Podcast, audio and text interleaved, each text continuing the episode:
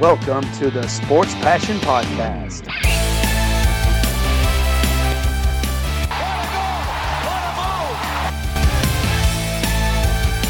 Oh, blocked by James! LeBron James with the rejection. And here's your host, Lars Marendorf.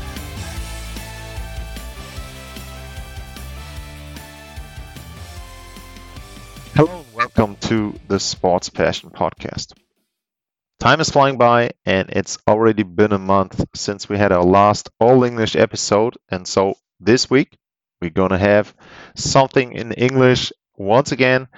I've got an interview scheduled with Arthur Staple, who's covering the New York Islanders for The Athletic. So I'm looking forward to talk to Arthur about how the Islanders changed their game after a slow start. And right now, the Islanders are one of the hottest teams in the league. So they are leading their division. So it's going to be interesting to talk with Arthur about that. And later on, you'll get my take on yeah a sad development, including uh, or involving a referee who made some remarks during a game. So yeah.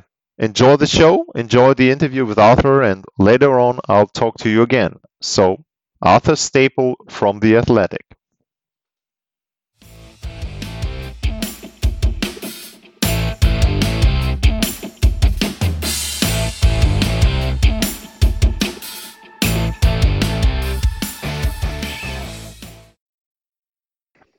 So uh, right now I've got from New York, USA on the line Arthur Staple. Arthur, uh, thanks for coming once again to one of my shows here. Thanks a lot.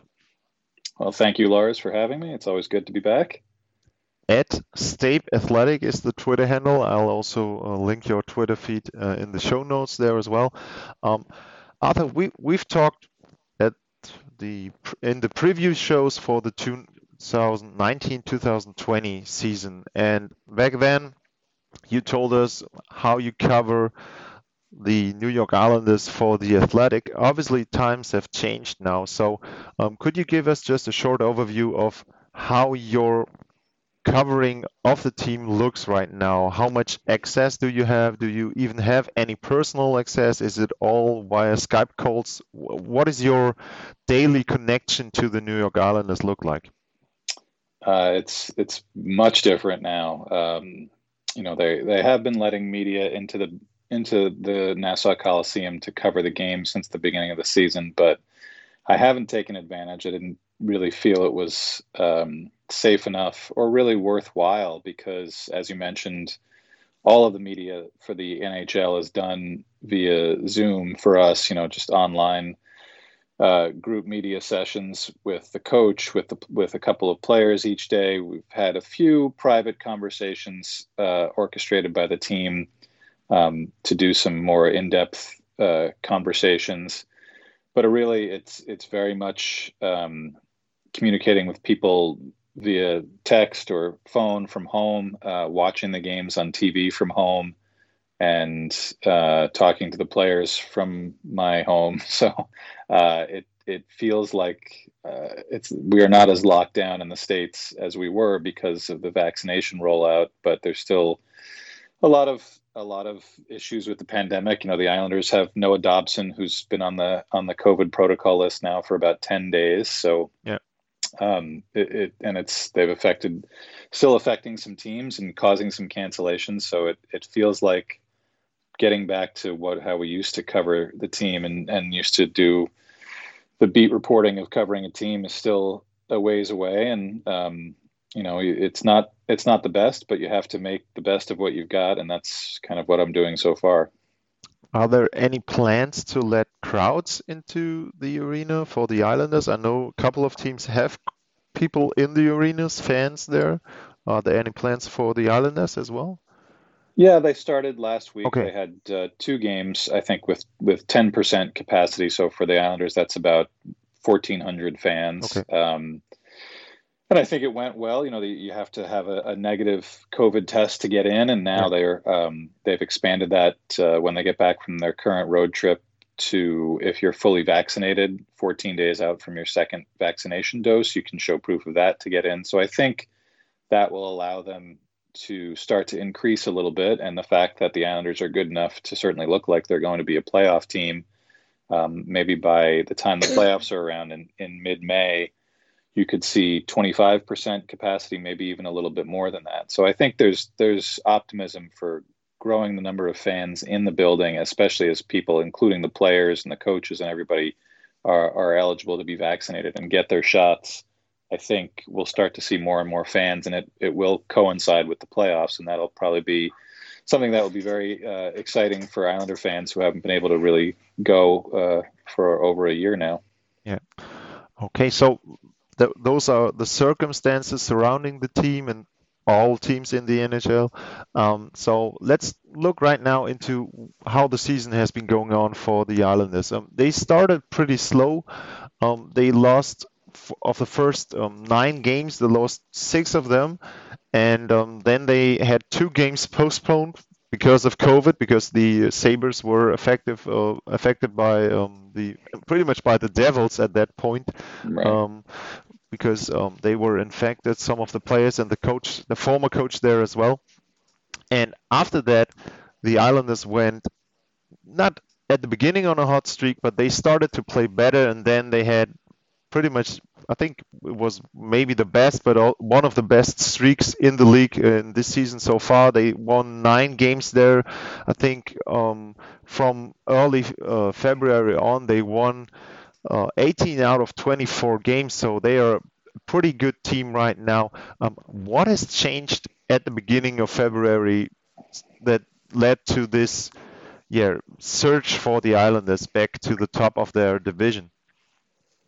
Well, I think you you pointed out the the little break that they had. I think it was a, a six days between games yep. when they lost in overtime uh, for a second time in as many nights in Philadelphia, and then when they beat Pittsburgh at home um, in the beginning of February for their first game after that little pause. Uh, they really, you know, they are a team that that thrives uh, on the details of their game. Barry Trotz and his coaching staff are very uh, you know, place a great importance on making sure that the play away from the puck is is uh, very structurally sound, and their forecheck is structurally sound, and that everybody's moving their feet, um, and that in their own end, the goalies only really face one or you know one chance, one shot each time the opposition comes in. And I think they were getting away from that style of play for a little bit uh, in the first month of the season, and you know you you think about a normal training camp that goes on for several weeks, and even the weeks before that, there are many of the veteran players are are back in the on Long Island skating together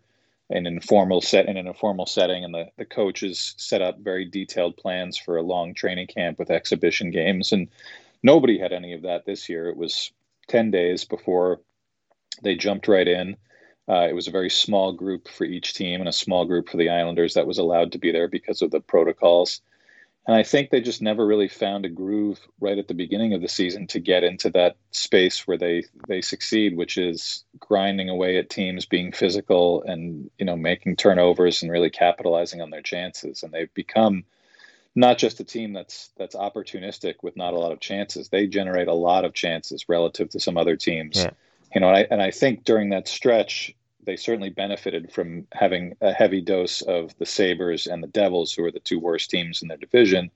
Um, I think they won maybe ten games of the in out of out of ten in that stretch against those two teams uh, of their 18 wins. So, but that's what the schedule offered them, and the most important thing in the NHL is to put points uh, on the board for all the games that you play because as it gets tighter to the end of the season, sometimes those games go to overtime or shootouts, and there's more points for other teams that are available. So I think, you know, they've really taken advantage of the schedule and they took advantage of that break, and um, you know, they've stayed pretty healthy with with a couple of uh, very obvious uh, uh problems there, at least of late.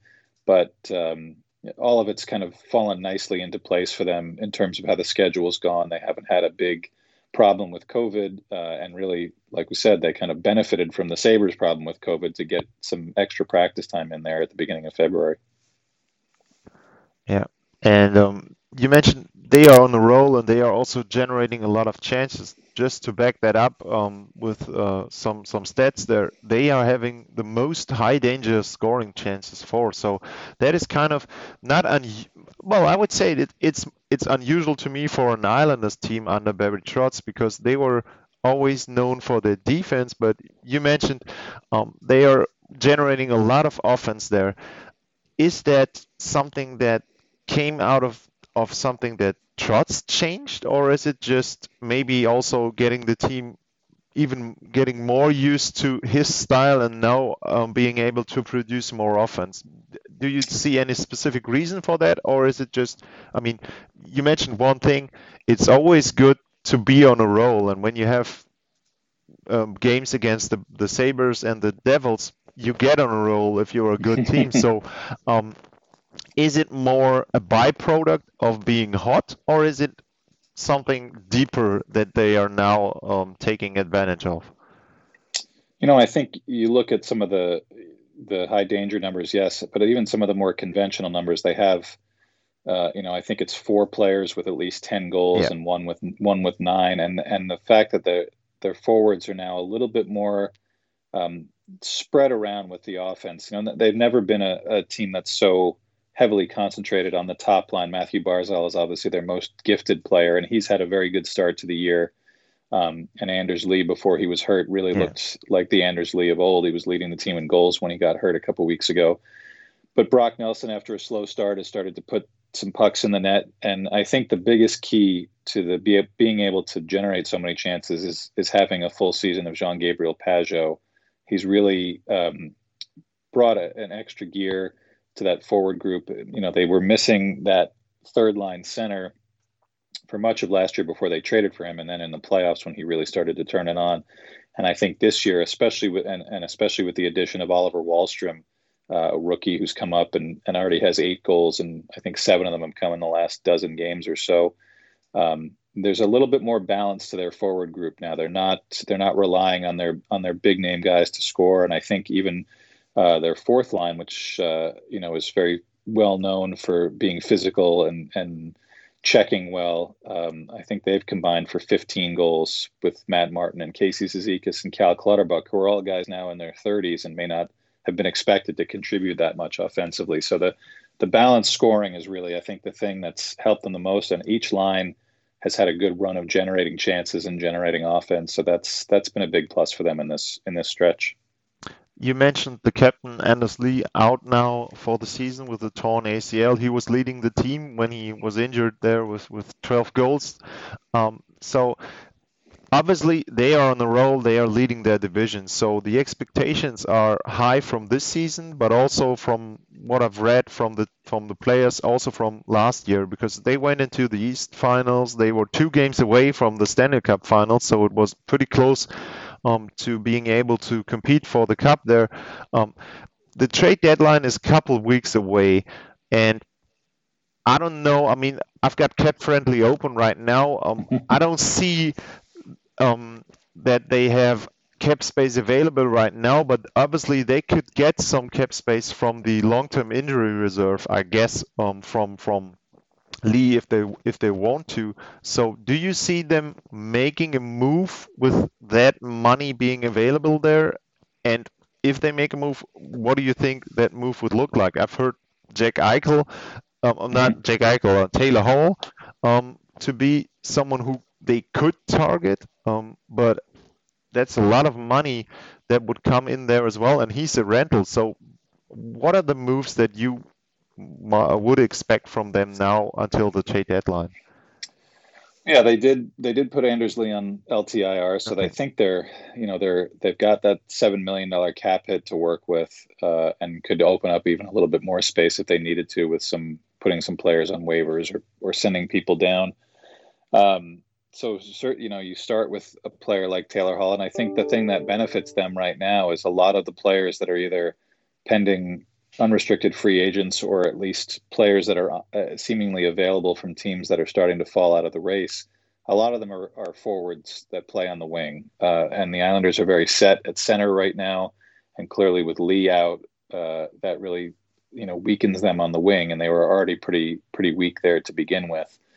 So they they have a lot of targets that they can look at. I think Taylor Hall is certainly a, a legitimate one for them. He's never really been on a a team that's as good as this Islander team. He's played with some very talented players over the years in Edmonton and in New Jersey when he won the MVP, but I don't think he's ever, you know, been a, a, a part of such a well-oiled machine as the Islanders. So i would be curious to see what the return would be for that kind of trade and and whether he would fit well with them because they do need someone dynamic, especially to play with Barzal.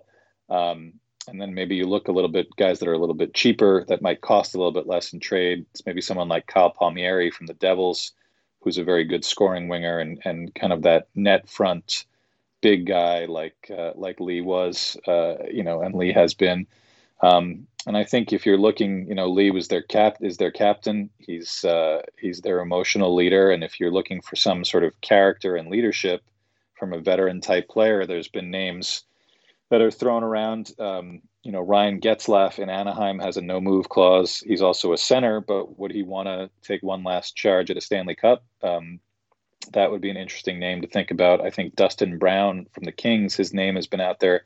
The holdup, I think, with him is that he has another year left on his contract, and anybody that's got term left uh, for the Islanders it becomes more of an issue just because of the expansion draft that's coming up yeah. Uh, in the summer with Seattle. Plus, they're going to be back uh, right into LTIR probably starting next season because they need new contracts for uh, their really good rookie goalie Ilya Sorokin, one of their better defensemen Adam Pelech, and Anthony Beauvillier. So um, a lot of the, the, the considerations that Lou Lamoriello is making for now is do you do you make a trade uh, and take somebody off the roster and replace them maybe with somebody better that could be here beyond the season, or do you just try to trade uh, futures draft picks or maybe prospects?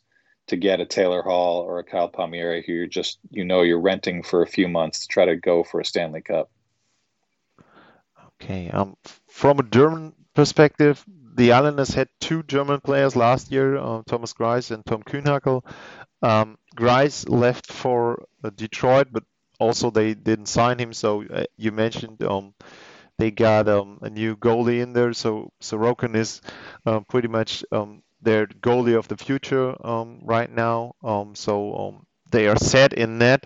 But Tom Kühnhackl is in their AHL team in Bridgeport, so he's playing there. He had a shoulder injury, so he was not signed to an NHL team.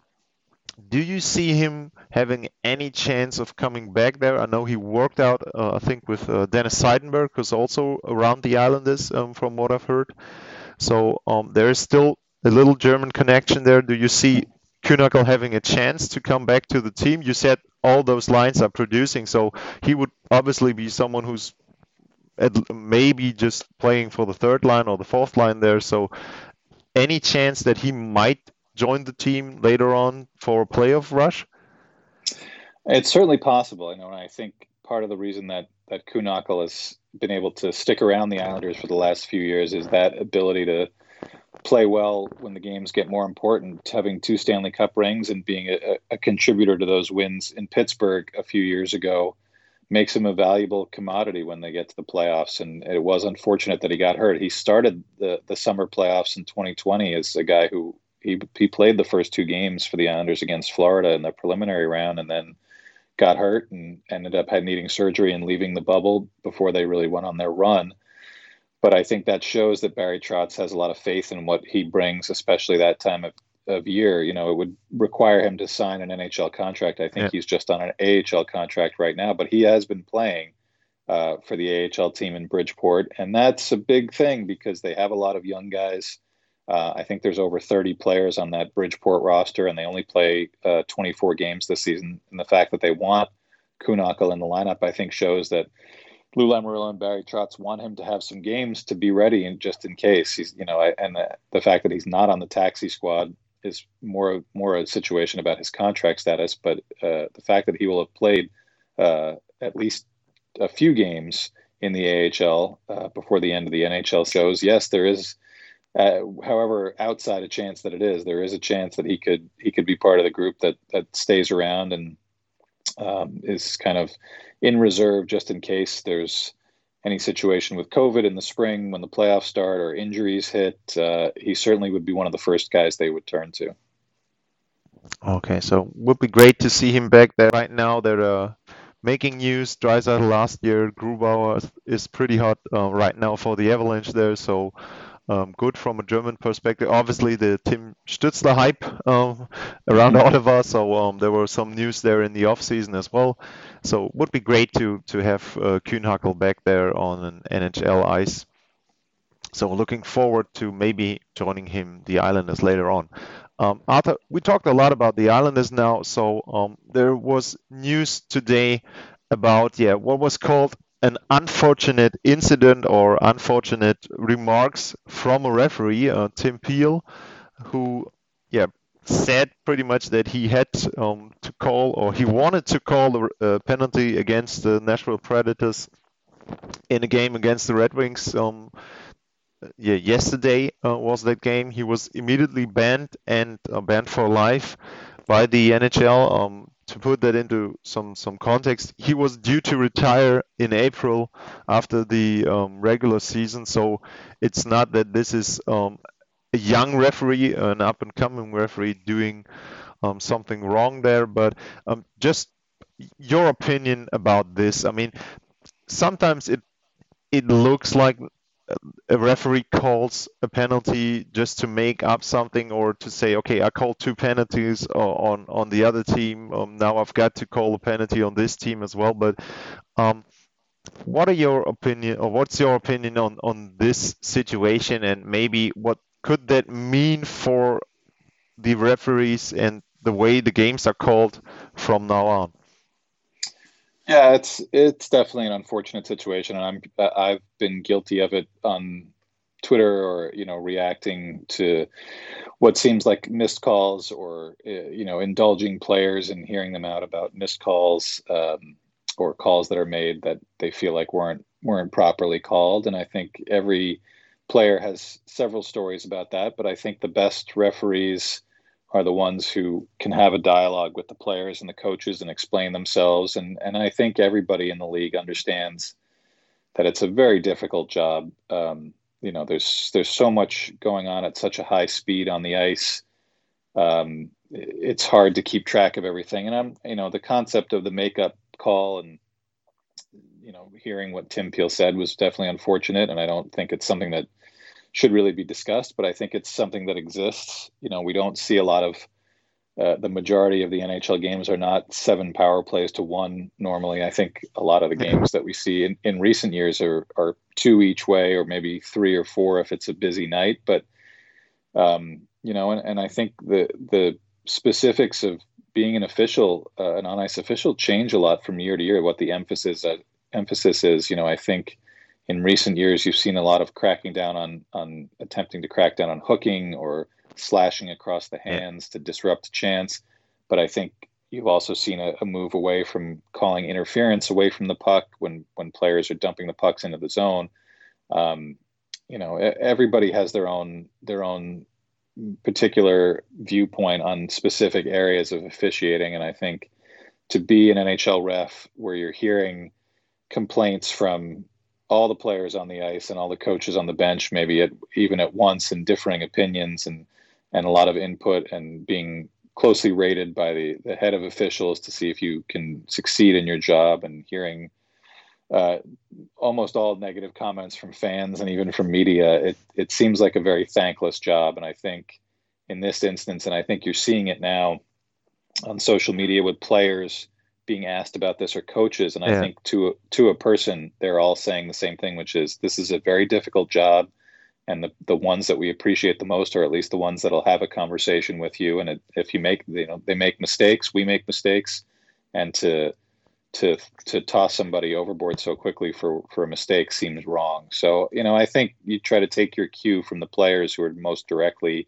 impacted by what the officials do or don't do and if they're feeling forgiving about this and thinking that it's a little bit excessive, then I'll I'll go along with that and say, you know, Tim Peel is he's been a unique referee for a long time. I think he makes some some calls that aren't commonly made or lets things go that aren't always let go in the in the modern NHL and like you say, the fact that he was retiring next month um, to me feels like a, a private scolding for him uh, and maybe missing a game or two, but allowing him to still go out and retire on his own terms might have been preferable. And and you know, I think um, a lot of the calls I read about from people on social media saying call the rule book, rule book, call the rule book as written, or make a call in overtime of a game seven of the Stanley Cup final as you would in game one of the regular season.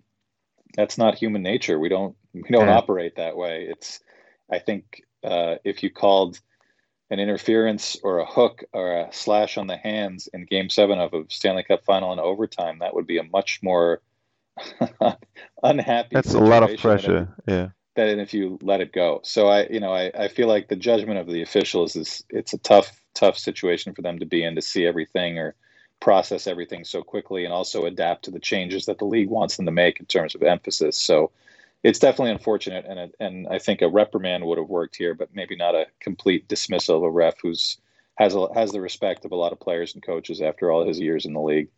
Yeah, very good statement there from you, Arthur, especially regarding a game seven or an overtime. It always uh, it, it takes a lot of guts for a referee to make that call, and he has to be backed up by by the league there if he makes such a call. Because um, usually what I hear is that let the players play and let the players decide the game is what people are saying, which is wrong also because if you ma- if you're hooking a guy and, and he can't score or, or if you use that to score yourself, um, it's not let the players play. It's um, yeah, it's a penalty, but still, like you said, there's a lot of difference between calling that in a regular season game and calling that in a playoff game or even a Stanley Cup Finals overtime. So, yeah, um, let's see how, how maybe th- this will change something. I think it, what what's good is people talk about that now. The players are talking about that. The uh, the coaches are talking about it, and maybe it leads to uh, more talking on the ice as well, as you mentioned, which would be good um, sometimes for the league and for the game there as well.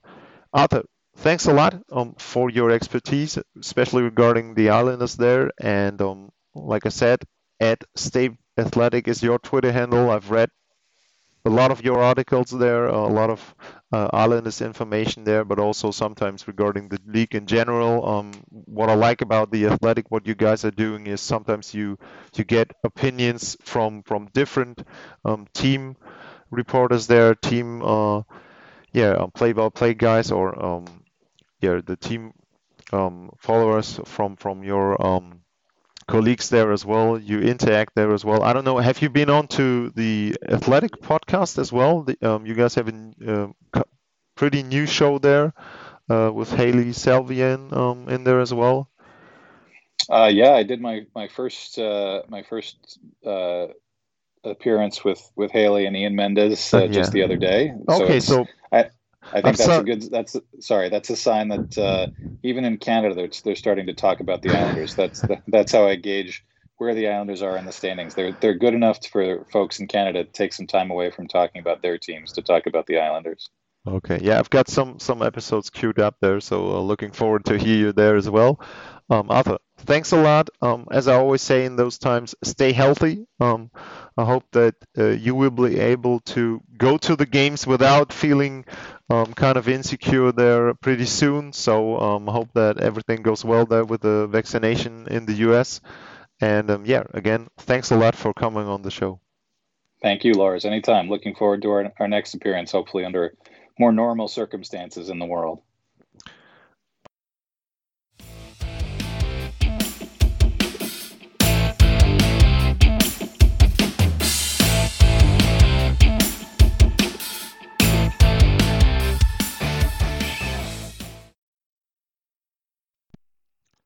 Welcome back, and now you're gonna get my take on the Islanders and on that referee situation as well.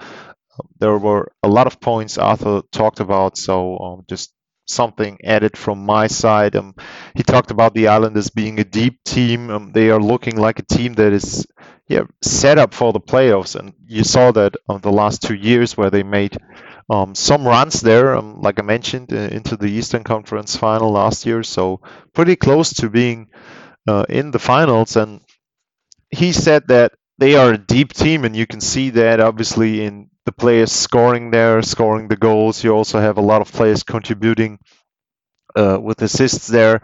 Um, obviously, very unfortunate situation with uh, Anders Lee out there for for the year. But if they can use that cap space, if they can use the long-term injury reserve, and get a player like Palmieri and probably, I mean, I don't know, Rickard Rakell, someone who's able to score there for them.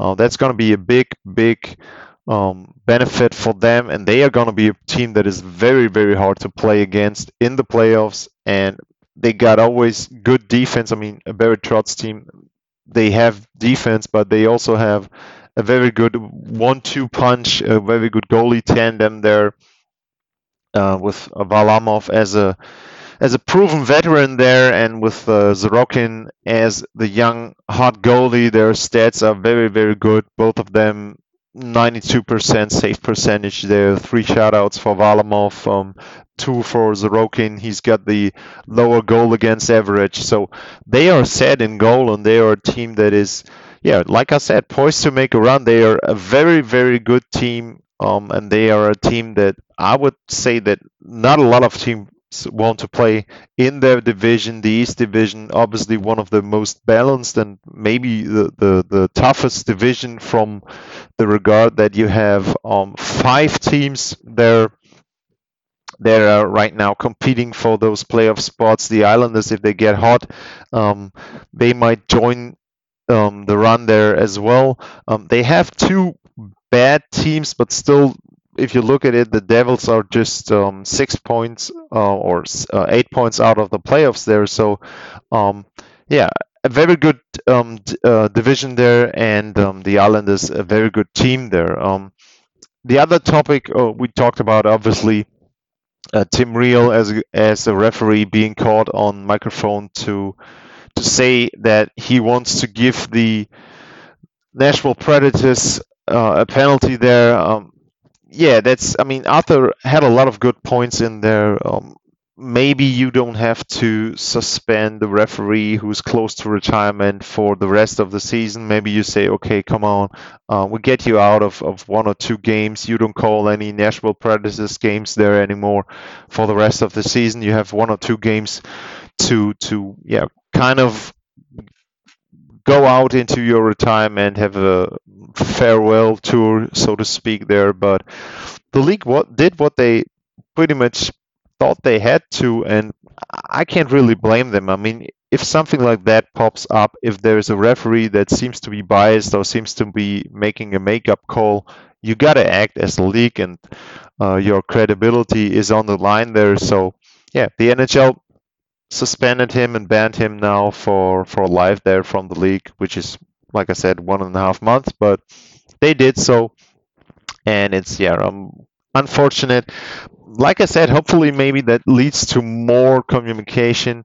Um, I think the league did a pretty good job in the incident with the Blue Jackets, where um, the the goal um, that should have been disallowed but was allowed because of some technical problems there, um, calling uh, the the war room in Toronto there. So they did a pretty good job back then, and I think that that shows that the league is willing to to admit errors, um, pretty much, and uh, say that yeah, we did something wrong. We want to change that, and maybe they changed the the process there, the protocol, how goals are allowed. I think they did a good job there in. Um, pretty much erasing the rest of that penalty that was called for the Blue Jackets there. I think they should have even said, okay, um, you're gonna get get your um, coaching challenge back there because he had a coaching challenge that was valid and that was true. Um, John Tortorella back then, and they made an error there. So um, in addition to the penalty, he should have gotten his um, coaching challenge back there as well.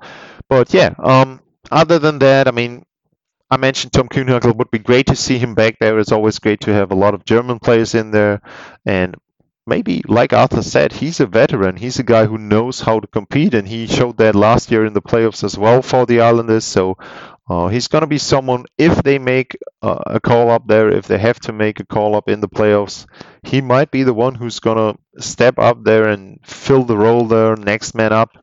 And um, yeah, um, that could be another chance for him to make a deep run there. um, it's going to be interesting, like I always say about the playoffs. Uh, I mean, the Islanders are playing in their division right now. They have their their style there, um, so it's going to be interesting if a team like the Islanders comes out of that division and then plays, let's say, someone from the North Division where the style is a little different, I would say, to what is played in the other divisions there, or um, the Islanders run into, I don't know, the Golden Knights or the, the Avalanche if the, if one of those teams is hot there. So that's going to be interesting to uh, see if they can still play that defensive style and generate, um, like they do right now, uh, those chances there, and maybe that's also something that Arthur uh, mentioned there. Um, maybe the schedule will show us how good the Islanders really are because he said that they benefited from playing the Devils and the Sabres a lot.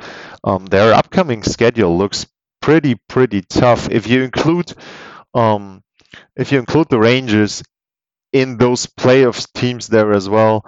Um, they will be playing from now on until May the fourth um, Star Wars Day, uh, they will play those other teams they they are battling for the playoffs. They play Boston a lot. They'll play three times. They play um, the Penguins. I see in there. They play Washington five times. Um, so uh, Washington was the team that ended that win streak, uh, the nine-game win streak there. So, um, but usually uh, last year they played Washington pretty good. So um, that's going to be interesting. And Washington is the team that is um, trailing them in the division. So those five games they are going to be very, very important for them. And then in the end, I mean, they can pretty much smooth out there. They're going to play the Sabres twice, the Devils twice. So if those teams uh, if those teams have traded out players, um, they might benefit from them from that because um, those teams they will pretty much play for the lottery there and uh, they can get some easy points in there in the end so um, yeah i'm looking forward to see how real the islanders are how much of a threat they are this year so uh, talking to arthur and maybe like we said maybe we can um, make another interview right before the playoffs and see where the Islanders are at. Okay. Thanks a lot for listening to this show. Um, you'll get all of the opportunities to follow me and to subscribe to the show um, in the show notes. I'll link Arthur Staples' Twitter handle um, there as well. So if you want to follow him, please be free. If you want to follow me, of course, um, like I said, for all the English listeners, I'm recording an all English episode once a month. So if you want to follow me and listen to interviews with experts from North America, please be free. I would be happy to have new subscribers there. And as always, if you want to rate me um, on iTunes there or whatever, wherever you are listening to podcast, that would help me as well. Thanks a lot for listening to this show. And yeah, talk to you soon and bye bye.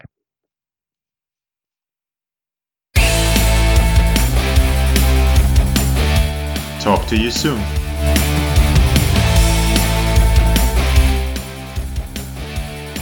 Thanks for listening.